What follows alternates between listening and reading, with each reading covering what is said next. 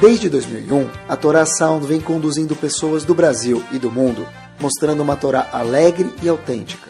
Está cada vez mais fácil ter acesso a este rico conteúdo. Buscando por Caraguila, nosso aplicativo está disponível na App Store e Google Play. Agora é possível também assistir aos nossos Shorim em vídeo pelos sites toraanytime.com e caraguila.com.br.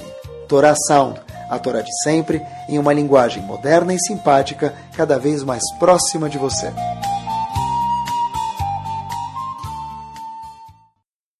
Muito boa noite, Bezerra Hashem, Bruhim Abaí. Hoje o tópico promete. Vamos lá? Ainda bem que está frio. Falamos um tópico que nunca é polêmico, mas hoje é para aquecer os corações. Eu tentei abordar no tempo que a gente tem sobre esse único assunto que a gente vai falar hoje, Bezerra Hashem. Vamos tentar encapsular a parte, vamos chamar assim de alguma forma ou outra, principal desse tema. Sabem que no mundo tem alguns sobrenomes que marcaram a história. Certeza em algumas gerações, e às vezes na história do mundo, na história do povo judeu, o que for, tem sobrenomes que marcam as gerações. Uau! Quando se fala de tal sobrenome, todo mundo conhece. Tem outros que ninguém nunca ouviu falar, sem desmerecer absolutamente ninguém. Eu lembro quando eu morava nos Estados Unidos, uma das redes, é um mini supermercado e farmácia também, é chamado Walgreens, em Miami. E quando a gente ia comprar algum remédio nesse Walgreens, você tinha que dar o prescription para o farmacêutico, a pedido médico, receita médica, obrigado. E aí ele, depois de dois, três dias, manufaturava o remédio e devolvia o remédio. Como que eles iam? Eles olhavam lá pelo sobrenome. Então eles olhavam, K de eles procuravam pelo sobrenome. Eu lembro até hoje que tinha no Walgreens, tinha uma cesta para cada, com os remédios, que eles tinham que dar, entregar para cada um, conforme o sobrenome sempre. Aí as letras eram A, B, C, Cohen, D, E, F, daí por diante.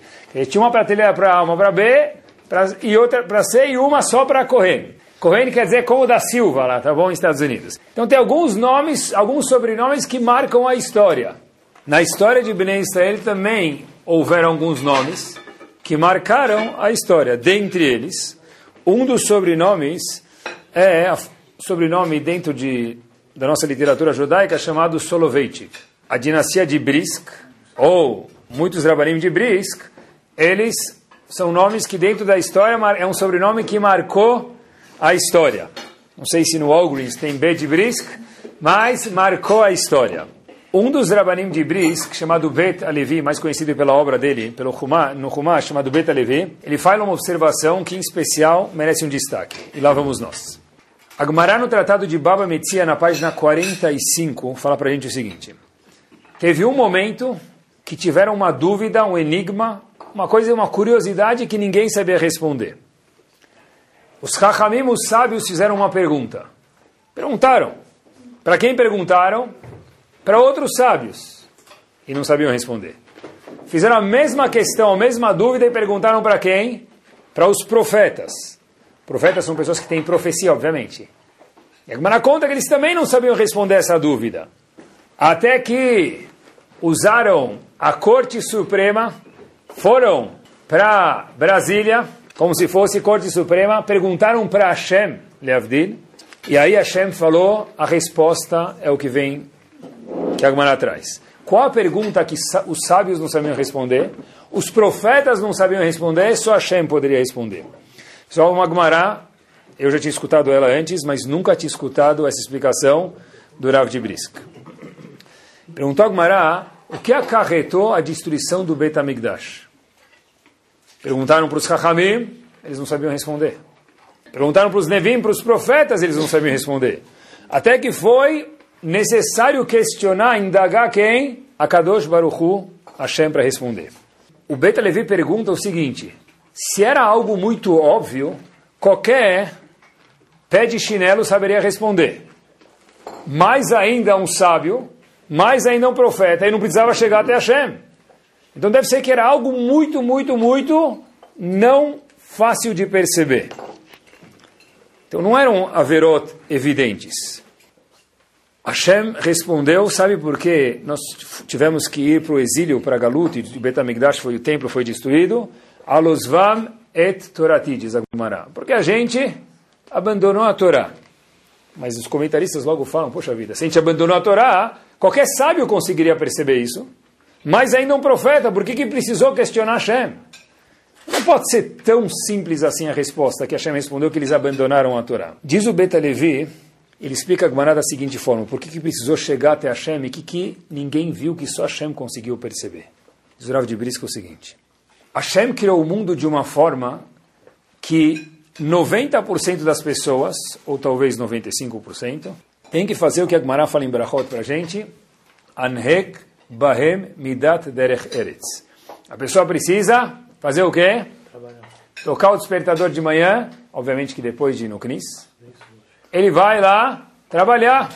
Vai na 25 de março, vai no centro, vai no Bom Retiro, vai na Copacabana, vai onde ele for, na Suíça. Onde ele estiver morando, ele vai trabalhar, vai para a China, vai trabalhar. É para 95% da população precisa fazer isso. Qual foi o erro, então, de Rav de Brisk? Não era um averote. Porque senão, os sábios saberiam, e os profetas também saberiam, não precisava chegar até Hashem. Então por que, que a gente não teve o mérito de continuar do Bet HaMikdash, não continuar na terra de Israel? Alosvam etorati, abandonar a Torá. A palavra osvam laazov é abandonar, deixar de lado. Olha que ele fala que espetacular. O homem sim tem a obrigação de trabalhar, e a mulher também tem a obrigação dos afazeres dela, mas o que acontece é que quando o homem chegou no bureau dele, no escritório dele, no business dele, ele esqueceu de Hashem. Assim diz o Betalevi. Mas como assim? Esqueceu de Hashem? Não tem... Você quer que eu responda a um pedido pensando em Hashem? Você quer que eu fale com um vendedor pensando em Hashem? Talvez eu esteja pensando em Hashem, tomara que ele me pague, pode ser. Mas o que quer dizer pensar em Hashem? A pessoa quando está no Betamidrash deve pensar no estudo. E quando a pessoa está no escritório, tem que pensar no trabalho. Não, tem gente que vai no escritório pensando em Hashem e vai para o Betamidrash mexendo no celular pensando no trabalho. Não é isso que Hashem quer. Então o que quer dizer Alosva Metorati? Diz Hashem porque você abandonou minha Torá. Como assim abandonou minha Torá? Diz o Betalevi, porque mesmo que tinham que trabalhar, não pensaram em Hashem no escritório. Como assim? Ele explica o seguinte. Ele fala que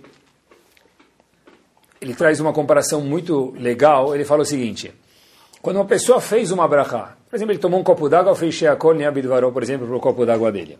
E ele saiu daquele recinto, foi para o recinto do lado e voltou. Bom, não é lachot brachot agora, tem muitos detalhes, mas a grosso modo é assim. A pessoa comeu um kake, por exemplo, fez mesonot, seria um exemplo melhor. Ele foi lá no recinto do lado e voltou. Ele precisa fazer brachá de novo ou não? Tem muitos detalhes, mas a Gemara nos diz que depende. Se ele deixou um grupo sentado, isso mostra que ele ainda vai voltar para o local. Então, quando ele voltar, ele não precisa fazer brachá, porque não é nem chamado que ele saiu de lá. Ele foi e vai voltar. Se ele não deixou ninguém no local, quando ele sai, depois ele volta para o mesmo local, ele precisa fazer brachá de novo. Assim diz Agmará em Psachim. O Beta Levi fala é exatamente a mesma coisa. No momento que a pessoa foi trabalhar, e ele precisa trabalhar, e quando ele trabalha, ele tem que estar com, com a cabeça onde? No trabalho. Não no Betamidrash. Porque senão ele estaria no Betamidrash. O erro foi que eles não deixaram ninguém no Betamidrash. Porque se tivessem deixado de, gente dentro do Betamidrash, da casa de estudo, igual a Lachot Brachot, eu saí, quando eu volto eu não faço outra brachá, por quê? Porque é chamado que eu saí e deixei um grupo lá, estou voltando para o mesmo lugar. Não é uma novidade o fato de eu estar voltando. Diz o Betalevi, faltou, e por isso precisou de Hashem, nenhum sábio conseguiu ver isso, e nenhum profeta, Alausvam etorati, faltou uma ligação maior, uma parceria maior entre Issachar e Zevulun. Onde nós sabemos que Zevulun representa o business, as pessoas que trabalham, e Issachar representa a minoria que dedica a sua vida ao estudo da Torá. Não é chamado Esechadat, a pessoa esquecer da Torá, enquanto tem alguém lá, igual em Alachot Brachot, como a gente mencionou, a pessoa saiu e voltou, tinha um grupo lá, ele está voltando, ele não está saindo, desconectando para voltar de novo. Assim explicou Rav de Brisk. A mesma coisa aconteceu quando? Quando o povo estava dentro da época do Betamigdash, e nenhum Chacham viu isso, porque era muito tênue. Nenhum profeta viu isso, porque era muito, muito tênue. Precisou de Hashem falar, Alosvam et Torati. O povo abandonou minha Torá. Esse conceito de ter pessoas estudando Torá não é novidade. Não sei se já se perguntaram sobre isso, mas a famosa história que todo Yelek, toda criança aprendeu na escola, todo mundo conhece isso. Paró estava sentado no trono dele real. Quem ia atrapalhar a vida do faraó de alguma forma ou outra sempre? Quem atrapalhava a vida de faraó? Moshe Rabbeinu e Aaron atrapalhavam a vida do faraó. A pergunta que a gente deve se fazer é o seguinte: como é que Moshe Rabbeinu saía da escravidão para falar com o Paró? Meu amigo, se estavam todos os Eudim escravizados com aquela bola de ferro no pé, trabalhando, como é que Moshe e Aaron iam conversar com o faraó? Mesmo que o faraó não gostava muito, mas eles tinham passe livre. Como é que eles podiam caminhar na rua? Eles eram escravos. A resposta é que esse conceito de Sahar Zvulun, ter gente estudando e gente trabalhando, não é novidade. Porque a tribo de Levi, parte deles, Moshe e Aaron, não foram escravizados desde a época do faraó no Egito. Por isso que eles podiam sair do trabalho, que eles nem tinham, visitar o faraó e pedir para o povo ser livre e voltar para a casa deles. Porque eles não foram escravizados, Moshe e Aaron, porque eles faziam parte da tribo de Cohen, ou Levi, que nunca foi escravizada, desde a época do Egito, quando o faraó dominava. A gente vê que esse conceito de Talmud Torá, de ter gente estudando Torá, não é novidade. Os Leviim tinham esse trabalho na época do Betamigdash também. O que, que os Leviim faziam? Cuidavam do Betamigdash. Eles não tinham campo, não tinha trator, não tinha Globo Rural. Os Levim não acordavam cedo para ver Globo Rural. Não, não estavam preocupados quando está a saca da soja. Eles não abriam um jornal Estado de São Paulo para ver se subiu o valor ou desceu. Porque não era o trabalho deles. Os Levim cuidavam, e os Koanim, da Ruhaniu, da espiritualidade de Bnei Israel. Óbvio que era para uma parte pequena do povo. 90%, 95% do povo tinha que ter trabalhar. Quem trabalha também precisa estudar, mas quem tinha um métier de estudar eram poucas pessoas. É assim que é para ser no mundo. Porque prestem atenção junto comigo. Às vezes tem um incômodo, faz parte do Yetzirah, ele precisa ganhar salário no fim do mês. Tem um incômodo, poxa vida, os caras ficam lá sentados estudando, alguns até falam, vou repetir, é feio, esquentando cadeira, custa caro. Só pensem junto comigo. Se não tivesse essas pessoas, que alguns tolos falam que eles estão esquentando cadeiras, quem ia abrir os livros que tanta gente doa para o Beta Knesset? Fora o Sidur.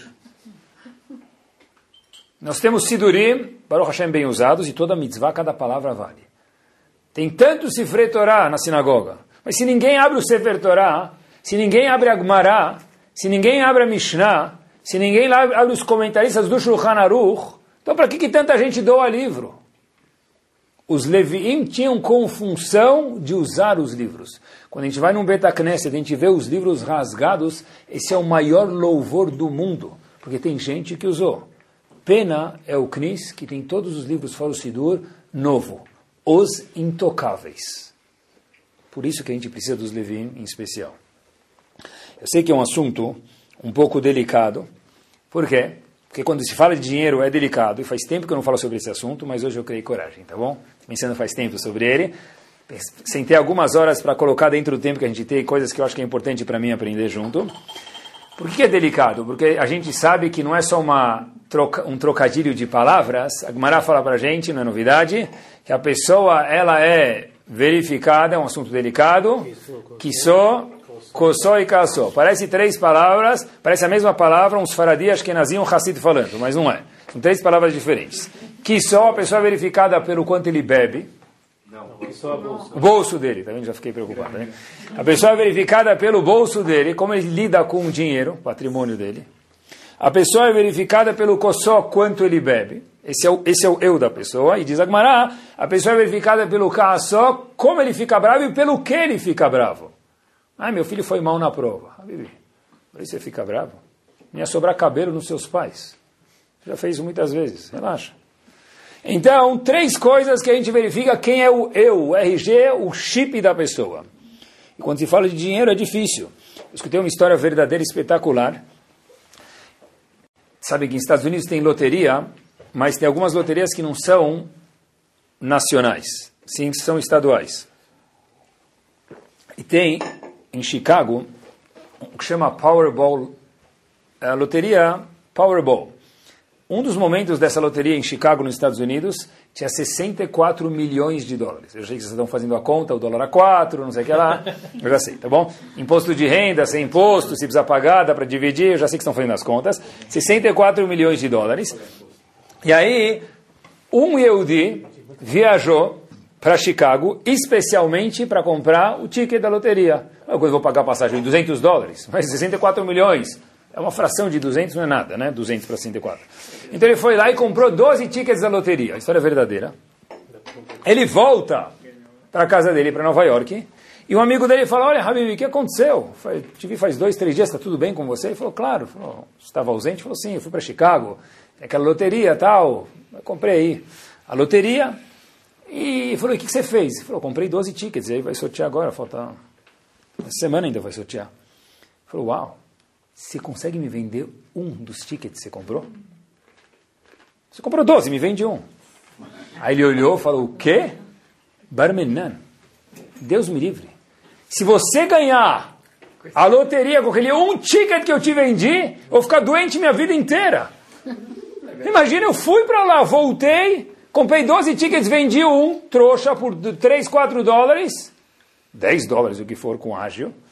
E aí, você ganhou. E eu ver você, eu não vou conseguir dormir nunca mais. Falou, tá bom, para isso que serve um amigo, né? Falei, é verdade, talvez é demais. Vamos fazer assim, um dos tickets, vamos fazer um 50-50, eu pago o ticket inteiro, e se eu ganhar, metade é meu, metade é seu. O cara falou, Hasve Shalom. Como assim?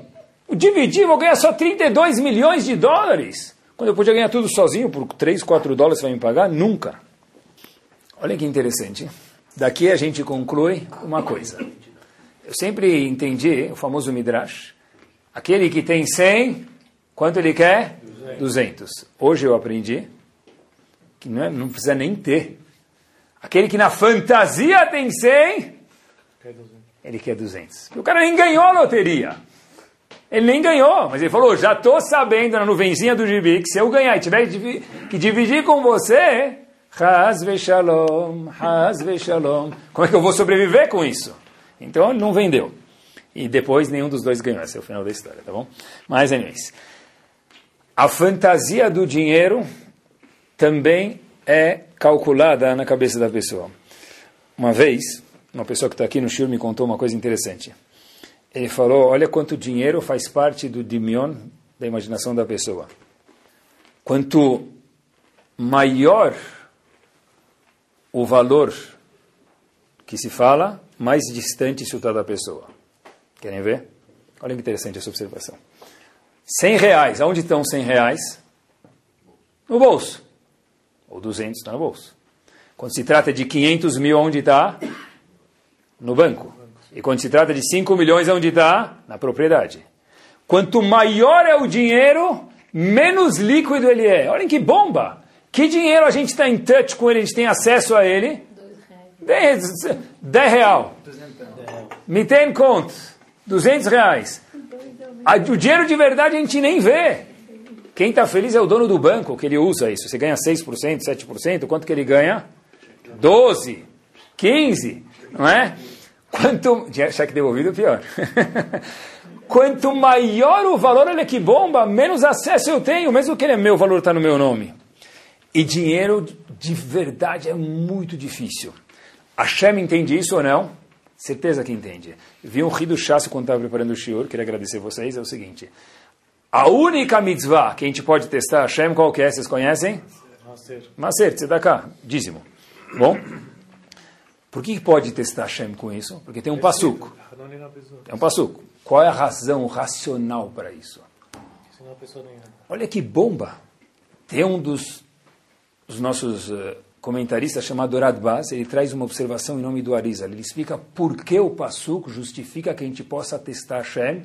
Quando eu dou uma série, eu quero testar, ver se de verdade eu vou ganhar de volta. Diz o Arizal, já que é a, o dinheiro ele faz tanto parte da pessoa, é tão difícil a pessoa se desvincular do dinheiro que Hashem falou: o único jeito que a pessoa vai se desvincular se eu permitir ele me testar. Foi a única mitzvah que Hashem permitiu que ele seja testado. Eu posso falar, eu vou dar para ver se eu recebo mais. É a mitzvah de tzedakah, porque disse o Arizal, porque o dinheiro faz tanto parte da pessoa, mais que o celular dele, talvez. A única coisa que faz mais que o celular é o dinheiro. Então, faz tão parte da pessoa. Hashem entendeu o íntimo da pessoa. Falou, se eu não deixar ele me testar, a pessoa não vai conseguir abrir mão disso. E Hashem não quer ir contra a nossa natureza, que quem saiba trabalhar a nossa natureza. O conceito de Maaser, ele aparece na Torá, não em relação a dinheiro, em relação a Behemah, um animal. Em relação ao animal, olha que interessante, como que se dava macer de um animal? A pessoa tinha 100 carneirinhos, 100 vacas. Como que ele dá macer? Como que, você fa... Como que a pessoa na firma, ele tem um, ele faz a conta dele, ele ganhou X. Como que ele dá macer? Vezes ponto 1, 10%, esse é o macer, é o lucro dele. Né? Se a pessoa tem 10 vacas, como que ele dá macer? Pega uma, mas a Torá não fala assim. A Torá conta pra gente, olha que bomba.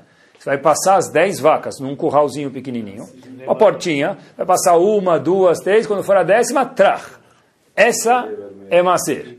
Conta mais 10, essa é macer. Pergunta óbvia é, porque não faz que nem que você faz no escritório. Pega a calculadora, tem, tem, tem 200 cabeças de boi, dá 20, não precisa passar elas pelo curral. Hafetz Haim traz algo espetacular, nunca tinha visto isso. Hafetz Haim fala o seguinte, olha que bomba. Tem que passar 10, sabe por quê? para que você, dono do curral, entenda que as outras nove são suas. Não, eu tenho que dar uma. Olha, passou uma, duas, três, sete, oito, nove. Essas são minhas. Olha quanta Hashem me deu. Abra mão de uma para os outros. Porque se a gente só falar de mil, da uma, é difícil abrir mão. Mas se você conseguir ver passando no curral que essas outras nove são nossas, e a uma eu preciso dar, eu consigo ficar mais próximo de mim, quanto que Hashem me deu para desfrutar e quanto eu preciso também saber de tudo isso que eu dei, recebi, dar um 10% para os outros. Por isso que tem que passar o animal de Zohvetz Haim num curral, a pessoa está presente, vendo os nove passar, para só depois dar o décimo de Maser. Tudo na vida é uma questão de valores. Não? Prova mensal na escola tem um valor prova trimestral, tem outro valor. Para que, que os alunos dão mais peso? Porque a escola dá mais peso. Aquele trabalhinho lá que vale 0,001 na nota, então eu, aluno, também vou dar, vou dar atenção 0,01. Tudo na vida é uma questão de valores. Né? Primeira aula de economia da faculdade, como chama isso? Custo de oportunidade. Né? Um valor para mim. Eu só vou comprar esse copo por 100 reais, eu acho que ele vale. Se alguém me convencer que ele vai valer, eu vou comprar, senão eu não vou comprar. Vou abrir mão de 100 reais para comprar um copo, se eu acho que ele vale os 100 reais e daí por diante. 10 reais pode ser muito para colocar na caixinha da Tzedakah e pode ser muito pouco para ir jantar fora. 100 reais pode ser muito para colocar na caixinha da tzedakah é difícil, é uma vodá, isso é um trabalho. E pode ser muito pouco para sair no shopping. Tá bom? Mal dá para pagar o estacionamento. O Rambam conta para a gente, e é importante a gente escutar isso, a linguagem do Rambam. O Rambam fala que a pessoa nunca ficou e nunca vai ficar pobre por ter dado tzedakah. Ninguém perde por ter dado maser, vamos chamar assim. Se a pessoa deu 10%, dele, diz o Rambam, isso nunca fez e nunca vai ficar na história do mundo alguém ficar pobre, lo aleno por isso. Não é isso. A midá crucial que tem aqui, a característica do ser humano que tem crucial aqui, em relação a dama ser, é generosidade no ringue, do outro lado é ser pão duro. E não é fácil. Eu lembro uma vez, meu me contou isso, que eu estudei com o neto dessa pessoa. Rav Shimon Schwab, Zichron Libraha, tive mérito de estudar com o neto dele. Uma vez estava dando shiur, era um Rav muito importante em Nova York, estava dando shiur e a secretária dele sabia que não podia atrapalhar ele para absolutamente nada. Durante o shiur. Está dando shiur uma vez, falando, tá? no meio toca o telefone, ele levanta e abaixa, toca de novo, ele, aí, deve ser uma coisa importante, a secretária fala assim, olha, desculpa atrapalhar o senhor, eu nunca atrapalho o senhor, Mas dessa vez precisa muito. Tal pessoa da comunidade ligou, ele está no hospital, ele quer que o senhor vá visitar ele. Rashua perguntou, se precisa ser agora? Ele falou, precisa ser agora porque a pessoa está numa situação muito delicada. Então Rashua pediu desculpa para os alunos, falou, aqui eu preciso cuidar do outro Yudi. Parou de ensinar, foi lá, foi no hospital, recebeu a pessoa, essa pessoa falou para ele, ah, eu estou nas minhas últimas aqui, gosto muito do senhor. Rashua falou, puxa vida, olha, começou a escutar a pessoa, ele falou, olha, não vim aqui, não chamei o senhor para me escutar, eu chamei o senhor para mim poder fazer a minha última mitzvah. Rashua ficou muito incomodado com escutar isso, Falou, puxa vida, tomara que você consiga. Falou, tomara que eu consiga, mas eu sei que é a minha última mitzvah. Eu estou no fim, disse o paciente para o rabino. Está aqui um envelope para o senhor para entregar para a sua yeshiva. O senhor falou, puxa vida, tomara que você tenha lichut yamim, longa vida. Pegou o envelope para entregar para a. O senhor abre o envelope. O pessoal vai me contando isso o envelope não dava para pagar o táxi de ida e volta de Estivá para o hospital. E Rav Schwab fez a seguinte questão depois, sem contar o nome da pessoa, perguntando, o indivíduo que deu o cheque era milionário. Porque se fosse milionário de verdade, teria dado mais. Mas não, tudo bem, mas no banco ele era milionário. Como é que ele me chamou, me parou o shiur, e ele entendeu que ele parou o shiur, e me fez me locomover para fazer a última mitzvah. Ele não queria minha atenção, queria fazer a mitzvah. Ele mandou 18 dólares. Haila Mikdash.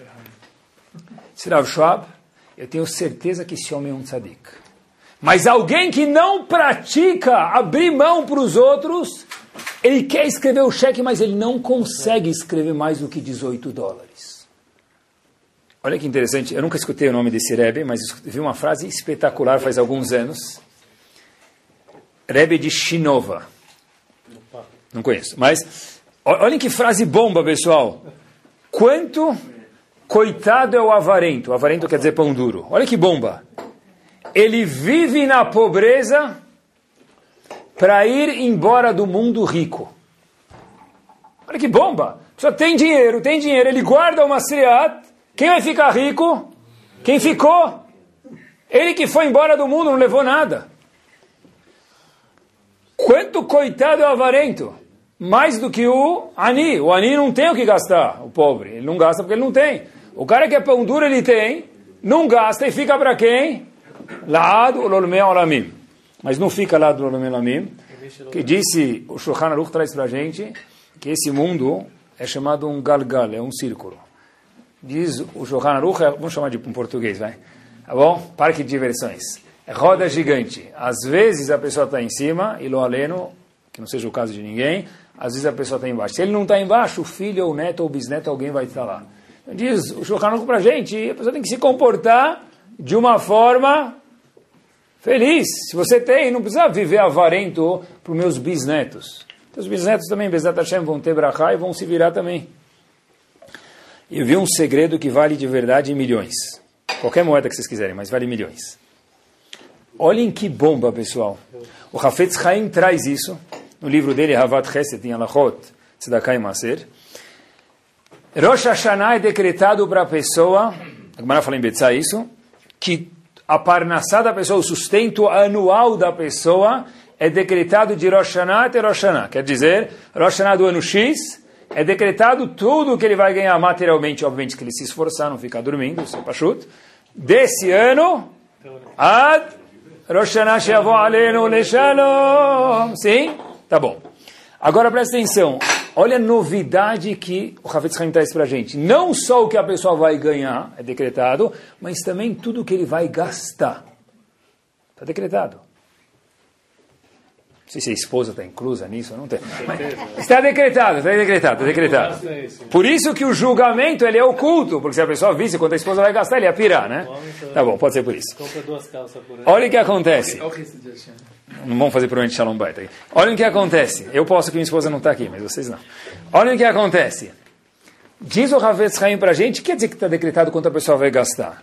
A pessoa decretar que ele vai gastar X. Vai ter que abrir mão desse dinheiro algumas coisas para uso fruto bom e outras valendo para uso fruto não tão legal. A pessoa, o Yehudi, diz o Havetz Haim, escolhe como gastar esse dinheiro. Por exemplo, uma pessoa que está decretado que tem que gastar mil. Ele comprou roupa, lustres, o que ele precisava, tá bom. Agora, o resto do dinheiro, ele pode escolher ou ele vai gastar dando maser, ou ele vai gastar lo aleno no médico ou lo aleno onde for.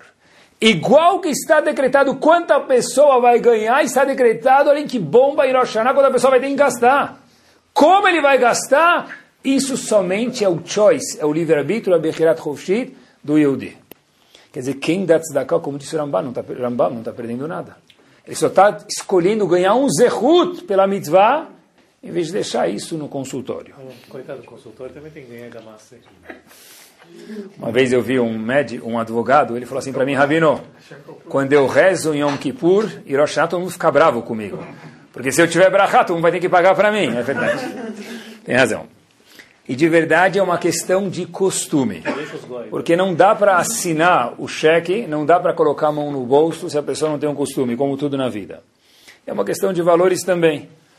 É, para comprar um lustre eu posso gastar X. E gaste com brachá. Mas por que o master tem que ser prejudicado com isso? O Rambam, inclusive, faz a seguinte questão. Ele pergunta, a pessoa tem um budget desse mês de mil que ele tem que dar de master. Ele dá uma vez mil ou dez vezes cem? Diz o Rambam, não tem pergunta? Tem que dar dez vezes cem. Por quê? Pra, porque tudo é questão de costume. Quanto mais vezes eu fizer a ação de dar cá, mais vezes eu vou conseguir abrir minha mão. Esse é o trabalho do humano. O homem, como vocês conhecem, todo mundo conhece isso, ele nasce chorando, uá, uá, de mão fechada. E depois de 120 anos bem vividos, como a pessoa vai embora do mundo? De mão aberta. O trabalho da pessoa é esperar chegar aos 120 bem-vividos é fazer isso antes. Rambam, independente de quanto a pessoa dá, é melhor dividir. Por quê? Quando a pessoa divide, está praticando mais, está inserindo sobre si mais musculação, mais personal de como poder dividir esse macer dele. Outra história interessantíssima, uma vez nos Estados Unidos, um Talmud muito grande foi angariar fundos para o Meshivá que pediram para ele. E quando ele chega na cidade de destino dele para arrecadar, ele bate na porta de um, um, uma das pessoas muito ricas da cidade. Essa pessoa falou o seguinte: Olha, eu quero que você fique na minha casa e eu vou cuidar de angariar fundos para você. Ele falou: Sério? Falou assim: falou, Não pode ser. Me belisca que é miragem. Falou: É verdade. Fica na minha casa e eu vou cuidar do que você precisa do teu orçamento. Então, esse Rav ficou na casa um dia, dois dias, três dias. No terceiro dia, veio o Balabait, e não falou para ele que estava brincando, não foi isso. Ele falou, está aqui o valor que você precisa para a tua yeshiva, está aqui, Shalom Alistrel. O Rav falou, uau, me fala então, pelo menos o nome dos doadores, que eu quero mandar um agradecimento. Se eu nem vou ver eles, o mínimo que eu preciso fazer é a cara tatova, agradecer eles. O dono da casa falou, pode anotar o nome. E falou o nome dele próprio, o nome do próprio dono da casa. Falei, eu agradeço você, mas quem são os outros que você falou que você ia me ajudar? Falou, só tem eu. Só eu que ajudei. Então esse Irá falou para ele, eu tenho uma pergunta para você, porque você me deixou três dias aqui na sua casa. Podia ficar cinco minutos, tome um copo d'água, fica comigo meia hora e vai embora. Pessoal, olhem que bomba. Disse esse filântropo o seguinte, desde que você chegou aqui, eu fiquei três dias trabalhando sobre a minha pessoa de poder abrir mão do dinheiro. Eu tenho dinheiro no banco, eu queria dar, Cada dia que você estava aqui, eu falava, eu vou dar, mas eu não consigo. Eu não consigo, eu vou dar um terço, eu não consigo. No segundo dia eu falei, eu vou dar, mas eu não consigo. Me demorou três dias, olha que história linda e de verídica, para conseguir abrir mão do dinheiro e falar, ah, pega. O único doador que tem aqui sou eu. Porque abrir mão do dinheiro é uma avodá, não é fácil. O Mará fala para a gente em Shabbat na página 62b, é o seguinte, que tzedakah não traz lo aleno aniut, não traz pobreza. A pessoa dá um macer dele, dá o dízimo dele. Mas traz algumas coisas que lo aleno trazem aniut. Mezalzel benitilat yadayim, agora fala. Uma pessoa que ele é, despreza nitilat yadayim, quando ele acorda ou antes de comer pão, ele faz. Ele faz tipo hazakobaruch, assim. Ele não molha até o pulso como deve se molhar. Ele, ele faz nitilat yadayim com maim harunim, e maim harunim ele faz como a tinibosa, que a gente coloca só o dedinho assim na água, dá beijinho. Não existe isso, né? Então, quando a pessoa faz Netilat Yadayim, quando ele acorda de manhã, quando vai comer pão, tem que molhar até o punho. Então a Gemara fala aqui que Lo Aleno traz a pessoa a ficar pobre, é Mezalzer Benetilat Yadayim, a pessoa que despreza Benetilat Yadayim. Os comentaristas falam, não é que ele não faz. Ele faz, mas ele faz assim, mais ou menos. Né? Inclusive a Gemara fala, olha que interessante, a gente fala toda sexta-feira à noite, Batach ba lev bala veshalá lo yechsar. Se o homem confia na mulher, Batach ba lev bala, o marido confia na mulher, shalal lo. Não vai faltar para nascer para ele. Eu nunca entendi isso. Eu sempre pensei que é o contrário. Uma vez um homem muito, um homem, uma vez um homem muito sábio me falou, Rabino, sempre que você ganhar dinheiro não conta para a esposa. Porque se você ganhar mais, ela vai gastar o dobro, não vai funcionar. Então, como está escrito assim, Batach bala, se você é meu amigo, se você confia na tua esposa, Shalal lo não vai faltar para nascer. O Benishai teve a mesma pergunta. O Benishai traz o seguinte, quando o marido confia na esposa, o que quer dizer isso? Que ele sabe que a esposa não joga pão no lixo, não joga mezonot no lixo. Não vai faltar para nascer para ele. Por quê? Porque mais uma coisa, Loreno, que traz aniut, pobreza para a pessoa, é jogar pão no lixo. Jogar mezonot no lixo. Isso traz aniut, Loreno. Mas dar maaser não traz aniut.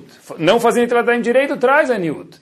Dar maaser não traz aniut. Batach balev balá. Quando o marido está tranquilo que a mulher não joga comida no lixo, nem pão, nem mezonot, Diz o Ben Ishai, Shalal lo yechsar. O anjo da Aniut não vai perseguir ele. Outro dia, jogar o pão no lixo, precisa colocar, é bom colocar em dois sacos e aí depois pode colocar no lixo. Ou pode colocar no forno, deixar queimar, o Ben Ishai traz, mas não pode jogar o pão no lixo. Uma vez um, uh, um empresário chegou para mim, tem uma pessoa que eu estudo semanalmente, ele falou assim para mim, Rabino, preciso te contar uma coisa. Ele falou, olha, Teve uma época no meu escritório que estava difícil as coisas. Eu falei para o meu sócio, começou a chegar um monte de boleto que a gente paga mensalmente, escola e sinagoga, escola não, mas sinagoga e yeshivot, tem coisas que a gente ajuda. E aí eu falei para ele, olha, a solução é jogar isso no lixo, na hora que as contas voltarem a ficar redondas, a gente continua dando. Ele falou que depois de um dia, ele falou, que bobeira, você já jogou no lixo? Ele falou, não. Ele falou, é mais, é agora que a gente precisa pagar os boletos. Agora que a gente precisa pagar os boletos. A gente falou que eu posso testar ele. Não sei se vou contar com tanta certidão, mas essa pessoa me contou, parecia que ele estava vivendo isso de novo. Falou, Rabino, você não vai acreditar. Na hora que eu falei para o meu sócio fazer isso, a gente fez uma vez, duas vezes, três vezes, repetiu isso, a minha parnassá nunca foi como ela é hoje. Por quê? Porque a primeira coisa que sofre tem que sempre ser o tzedakah. Eu continuo viajando duas vezes por ano para Los Angeles, mas uma série fica prejudicado. É uma questão de valores. Depois que a gente acredita, como se fala em árabe, tudo fica alisgit. Chama ajuda. Por que de verdade? Porque quando a gente dá tzedakah, pessoal, a gente está readmitindo, readmitindo Hashem como nosso sócio. Uma pessoa que tem um sócio Hashem, o IPO da empresa dele tem chances de ser muito mais alto uma pessoa que é sócio só de um Basarvadá. Como se fala dar em hebraico? Natan né? Dar, noten, Natan. O Baal Turim, na Torá, fala que Natan, a palavra dar, pode ser lida dos dois jeitos. Nun, Taf e Nun. Se você ler de frente para trás é Natan, de trás para frente também é Natan. Diz o Baal Turim no Humash, a pessoa que dá nunca sai prejudicada. Por quê? Por que ele não é prejudicado? Olhem só essa história. Verdadeira, procurei. Um jovem estava andando Infelizmente, em Israel, os ônibus correm mais rápido em alguns lugares do que em outros. E esse Yehudi foi atingido em Israel, o ônibus bateu nele.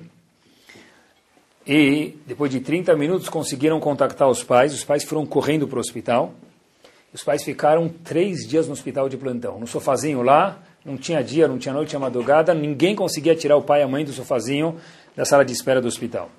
Três dias que eles não deixavam o menino sozinho, o filho deles. Depois de três dias, teve sinais que o menino começou a melhorar. Ele melhorou, algo que os médicos não acreditaram. O pai e a mãe do menino falaram o seguinte: Olha, uau, foi um milagre.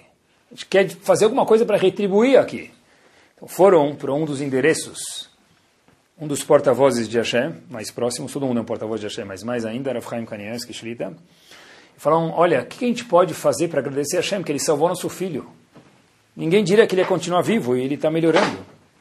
Rav Kanievski tem muitos alunos em Yeshivot que têm dificuldades. Dificuldades, eles não conseguem estudar, precisam de uma ajuda, um estudo a mais, de um reforço. Então, se Hashem te devolver o seu filho, dá vida para um aluno que está com dificuldades de um yeshiva. Contrata um Big Brother para ele, procura um yeshiva, pega um menino e contrata um Big Brother para ele para ajudar ele, para dar um reforço para ele. Igual que Hashem deu vida para o seu filho, dá vida para um outro Yehudi. Quando o pai escutou isso, ele desmaiou. Então as pessoas ficaram preocupadas, falaram, o que aconteceu? Acordaram ele, pessoal, que bomba de história, verdadeira. Se o pai, Rav, o senhor não vai acreditar, quer dizer, talvez eu Efraim que já sabia, não sei, mas ele falou, não vai acreditar, o quê? No dia, agora que o senhor falou isso, eu lembrei, algumas semanas atrás, me ligaram de uma yeshiva para fazer exatamente isso, me pediram de cá para ajudar. Eu dei parte do meu macer para isso, eu dei seis, seis cheques predatados. O primeiro cheque pingou, caiu na minha conta no mesmo dia que meu filho teve um acidente. A palavra Natan, ela é lida dos dois lados, porque quando a gente está dando o pessoal, a gente está recebendo de volta. Tudo que a pessoa dá, ele recebe de volta. Não tem. Porque, preste atenção. Bana pergunta isso. Uma vez tinha uma pessoa, difícil falar esse nome, mas figura na Gemara, Turnus Rufus. Ele chegou para Rabi Akiva, esse nome não se esquece, né? Se fosse um nome simples, não esquecia, mas Turnus Rufus, chegou para Rabi Akiva e perguntou, olha, quem que dá sustento para as borboletas? Alguém já deu de comida para a borboleta? Nem no zoológico não precisa dar. No zoológico dá comida para o elefante. Mas no safari, lá na África, quem dá comida para o elefante? Nem o turista não dá direito. Né? Quem dá comida para o elefante? Ninguém. Para a vaca, para o peixe, para o tubarão, para o peixe dourado, ninguém dá comida. Então perguntou outro nos uvas para Akiva, por que, tem pobres no mundo? Porque não dá comida para os pobres também. E Rabi respondeu, puxa, que pergunta boa. Sabe por que Hashem dá comida para os pobres? Obviamente que cada um tem a razão para passar por isso. Ninguém falou que um pobre ele é um rachá, nunca falei isso. E a Gemara nunca falou que um pobre é um perverso, nunca. Mas não é para o pobre, é para dar mérito para o rico. Porque igual que Hashem dá comida para a borboleta, para o passarinho, e para todos os milhares de espécies que tem no mundo, Hashem também dá comida para quem? Para todo mundo. Porque ele não dá para o pobre, para dar zehut para a pessoa que foi abençoada de ter parnassá. Faz diferença como a gente ajuda, pessoal. Por exemplo, uma das alahot, quando se dá tzedakah ou dá macer, tem que dar com a mão direita. Alguém te pedir tzedakah, levanta para dar tzedakah para ele. O Rambam fala que uma tzedakah dada carrancuda nem valeu o mérito. Sobre outra mitzvah ele não fala isso. Sobre tzedakah e sobre macer está escrito, dá com um sorriso. Não consigo. Tem que fazer a vodat amidot. Porque uma vez uma pessoa me falou, é muito melhor estar do lado de quem dá do que estar do lado de quem pede. Por isso, sorria para sempre que você estão batendo na tua porta. É um sinal espetacular. Porque se não batem, ou que a pessoa não tem lo aleno, ou que a pessoa é muito pão dura, que nem tentam mais. Se estão batendo na porta da pessoa, a pessoa tem que dançar de alegria, que Hashem deu para ele o zehud de poder dar dentro do budget dele. Tudo que a gente dá para tzedakah, para o maser, fica infinito. Isso ninguém tira da pessoa o que a gente gasta com outras coisas também é importante, é finito. A pessoa vai comer, processou a comida, a xeriatzar, halas. A pessoa dá para macer, que também é importante comer, também é importante passear, mas o macer também é importante. Eu acho que eu gostaria de fazer uma sugestão. Quando alguém for batido na porta e falar, não, não, abordado, ou que for a palavra certa, abordado parece feio, parece coisa de bandido, mas sei lá, alguém chegar perto e falar, olha, pode me ajudar? Depois que a pessoa dá, fala o seguinte: eu agradeço a oportunidade. O shaliach vai desmaiar, porque você vai ter que ligar para Tzalá. Eu agradeço a oportunidade, de verdade eu agradeço a oportunidade, porque você me transformou em eterno, sem você eu não seria eterno. Os meus 100 dólares viraram eternos. Se eu tivesse ido comer sushi, não teria sido eterno. Obrigado pela oportunidade. Tem que acostumar isso. Pensa, tenta pensar um pouquinho, pessoal a vergonha que uma pessoa, um shaliach, tem que passar para arrecadar. É muito difícil, porque todos os shlichim ligam para as mesmas 72 pessoas. É 2% da comunidade que doa 95% do orçamento. repito, É 2% da comunidade que doa 95% do orçamento. Então, todo mundo vai para eles. Imagina que incômodo, mais um, mais um, mais um. Mas a Gmará fala para a gente, olha como é difícil arrecadar fundos. A fala em Bababatra, na página 9, o seguinte, Gadora me'ase yoter minaose. A gente pode fazer debates filosóficos aqui, mas a Gmará já resolve. Quem tem mérito maior, o que dá ou o que vai arrecadar? Sem desmerecer nenhum dos dois. Repito, sem desmerecer nenhum dos dois. A Gmará diz que quem dá tem um mérito bomba, mas quem recebe tem um mérito maior. Sabe por quê? pela ver quem arrecada. Tem um mérito maior. Por quê? Pela vergonha que ele passa. Para ligar para alguém, a pessoa liga o telefone e desliga 20 vezes. E as outras 20, ele fala que a mocinha fala que ele está em reunião. Então, 20 vezes ele tomou coragem, nas outras 20, o cara está sempre em reunião, até que sem querer passaram uma ligação, uf, ele fala gaguejando, porque é difícil. Por isso que o mérito de quem, quem pede é maior do que quem dá, sem desmerecer quem dá. Obrigado pela oportunidade. Vez, mas não é fácil, é verdade que não é fácil. Em hebraico, Todar Abala Isdamnut. Thanks a lot for the opportunity. Whatever. Tá bom? Não sei se praticam. Você bota no Google depois. Merci beaucoup. Pessoal, presta atenção. Uma vez, olha que interessante, uma vez tinha uma pessoa que estava vendendo bagels na rua, um vendedor ambulante. Aconteceu nos Estados Unidos, interessante. E aí, tinha um cara que passava lá, viu que essa pessoa precisava de uma ajuda, ele sempre colocava 50 centavos, que era o valor do bagel, e não pegava o bagel, para ajudar o vendedor. Olha que interessante. Passou um dia, esse indivíduo de novo colocou os 50 centavos para ajudar o vendedor ambulante, o vendedor ambulante vira para ele e fala, doutor, aumentou para 75 centavos. Tem alguns que abusam da boa vontade, tá certo, mas eu não vou perder o meu equilíbrio emocional. Eu não vou ficar bravo nas palavras do Kitsur, uma palavra, uma porta que não abre para tzedakah, iftach le Asia. Ela vai abrir lo aleno para o médico. Como disse o Havetz Chaim, o dinheiro vai ser usado de qualquer jeito. Faz isso com, faz isso com, faz isso com gosto. Graças a Deus, você tem a oportunidade de ser o que dá e não de quem recebe. Alguém aqui falou eu pesquisei, 98% mais ou menos, não dá para ter mais, mas 95% da doação, da doação do mundo vem de 2% das pessoas. A gente acha que a sinagoga depende daqueles três caras da Forbes. Não é verdade. Eles ajudam muito, coloca voto para eles, mas é todos aqueles outros, pessoal, tenta imaginar, eu não preciso falar para vocês, quanto poder o dinheiro tem. Imagina se cada Yehudi desse 10% do, do macer dele você aconselhar do lucro dele, tudo, depois ele vê certinho com o NAV dele, desce 10%. Imagina, não, é, não, não, não, sei o que falar para vocês. O que, você, o que você tanto sonha de restaurante, de cachê, tudo que você sonha, que já está ótimo, que você acha que pode ficar melhor, seria tudo tão perfeito. Não, mas tal pessoa já dá. Vai no leilão de Carnidre, Shemit Nadev, um milhão. O que, que eu preciso dar? Porque um milhão dele, e com todos nós aqui, junta mais um milhão. Por isso que eu preciso dar. Ninguém está isento a mitzvah para todo mundo. Não é só para quem aparece na lista da Forbes. Cada um vai dar o macer dele, o valor dele, mas ninguém está isento. E lembrem que o pobre existe para dar mérito, a instituição existe para dar mérito para quem dá. Porque Hashem podia prover tudo para todo mundo. E de novo é uma questão de valores.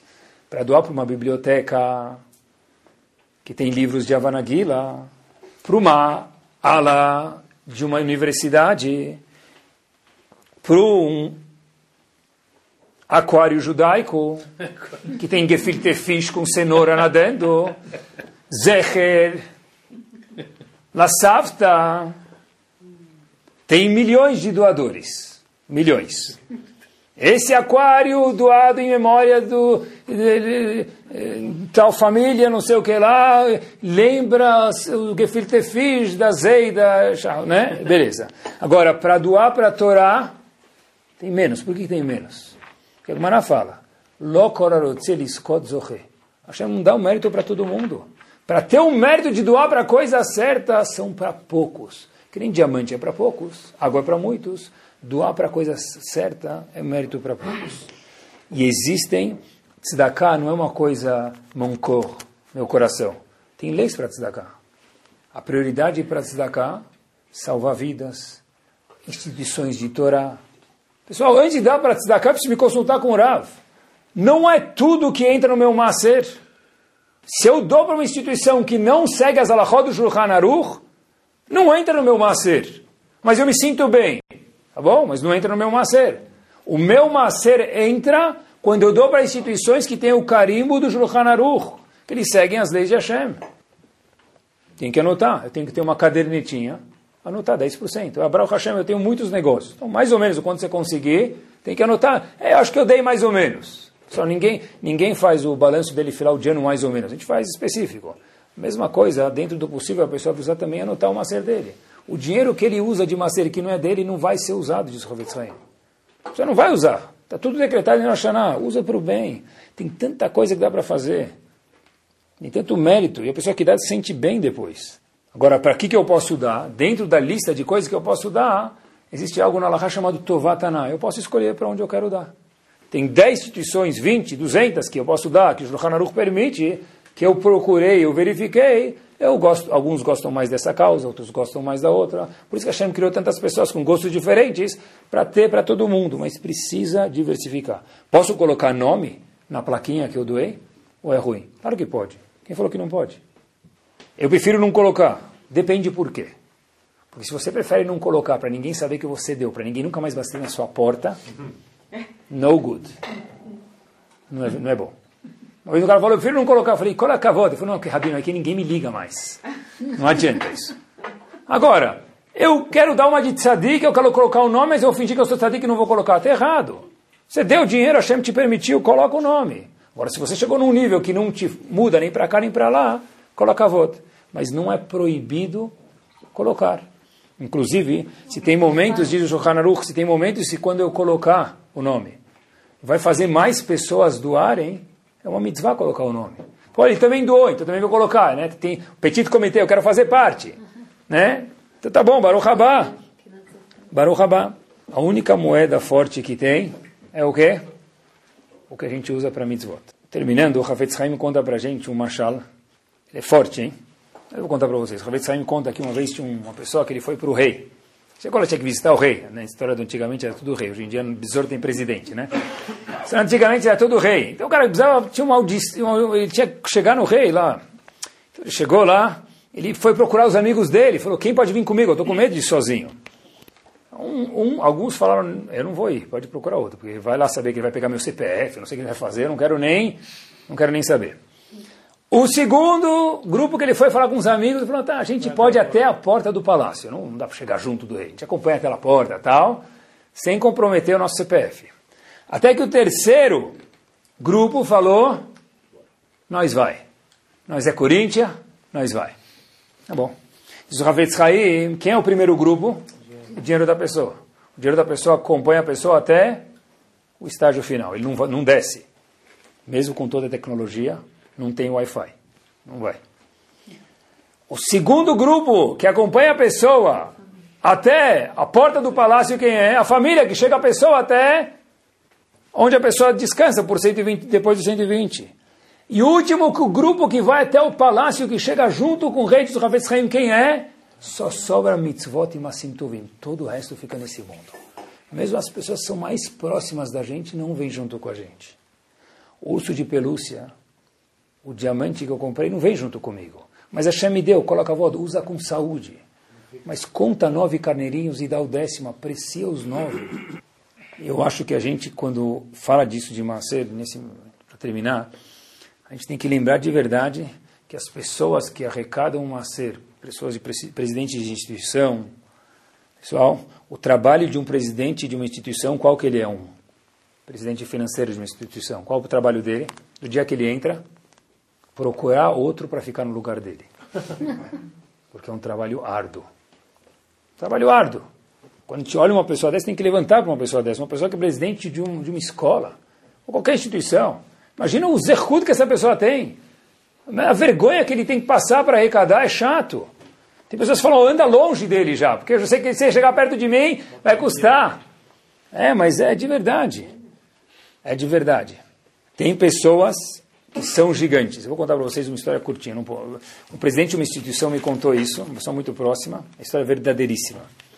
Conta aqui uma vez, conta não, é verdadeira. Veio um senhor que é muito amigo dele e falou, olha, você pode vir comigo no financeiro da escola? Falou, mas para quê? Falou, vem comigo. Falou, puxa o meu extrato aí desde que eu estudei aqui. Quando eu estudei e tal, eu estudei naquela tal escola, esse senhor já está casado, tem filhos. Falou, eu gostaria de fazer um acerto. Pessoal, olhem que história, olha o que é um Yehudi. Olha o que tem dentro de cada um de nós. Qual acerto? Eu estudei aqui nessa escola X e eu lembro que meus pais não tinham condições. Provavelmente eles não pagaram a mensalidade inteira ou nada. Não sei. Vim ver. Eu queria acertar todas as mensalidades. Desde que eu estudei aqui até a saída da minha escola, que eu fiquei devendo de arrepiar, com correção monetária. A pessoa com a qual estava presente me contou essa história, eu não acreditei. Perguntei para um outro parente muito próximo dele e falou: a história é verdadeira. É uma pessoa da nossa comunidade que mora duas esquinas daqui. Estudou numa escola e não conseguia pagar os pais dele. Ele falou: agora eu tenho brachá, eu tenho muito. Eu quero doar para onde eu posso doar, mas antes disso eu vou quitar minha dívida, entre aspas. Eu quero pagar todas as mensalidades desde que eu era pequeno até a minha saída de escola com correção monetária. Uau! O que, que é um Yehudi? E que Bezat Hashem a gente possa concretizar o que Chachamim contam para a gente. Está escrito que uma pessoa que dá maser encontra o mazal dele. Ele encontra a sorte dele. Depois que a pessoa dá o maser, o dízimo, ele encontra o mazal dele. Tem um dos livros sobre maser, traz isso no rodapé, algo bomba. O que quer dizer que depois que a pessoa dá maser, ele encontra o mazal dele, fora que a tradução óbvia, a pessoa vai ter brachá, olhem que bomba. A palavra maser aparece na Torá, aser, ta'aser. Se você ta'aser, se você tirar o maser da palavra ta'aser, acompanhe comigo, olhem que bomba. Ta'aser, taf, ain, shin, iresh. Ta'aser, dízimo. Vamos tirar o maser da palavra taser. Taf vale 400. Maser de 400 é quanto? 40. Letra mem. Ain vale 70. 10% de 70 vale quanto? Zain. 7. Zain. Shin vale 300. 10% de 300 vale quanto? 30. Lamed. Taser. Resh, última, palavra, última letra. Resh vale 200. 20, que é 10% de 200 é Rav. O, ma, o macê da palavra taser forma a palavra mazalha, o mazal da pessoa. A sorte da pessoa, que é o que a gente mais deseja para todo mundo quando ele vai casar, quando ele fica noivo, quando ele faz bar mitzvah, mazal tov, que você tenha um bom mazal. Que Bezat Hashem, a gente possa apreciar a oportunidade que Hashem deu para a gente. Hashem falou, eu podia suprir as necessidades de todo mundo, mas eu quero que a gente possa ter o mérito de ajudar que Bezat Hashem a gente possa ajudar e depois, cada vez mais, que a Kadosh Baruch mostre para nós e para todos os Yodim, onde quer que estejam, cada um dele, que depois de dar o macer, a pessoa vai encontrar um mazal dele, que Hashem deu um mazal tov, para todo mundo, de verdade, dentro da Parnassá, dentro da casa, com os filhos. Amém. Torá Sound, desde 2001, aproximando a Torá dos Yehudim e de você.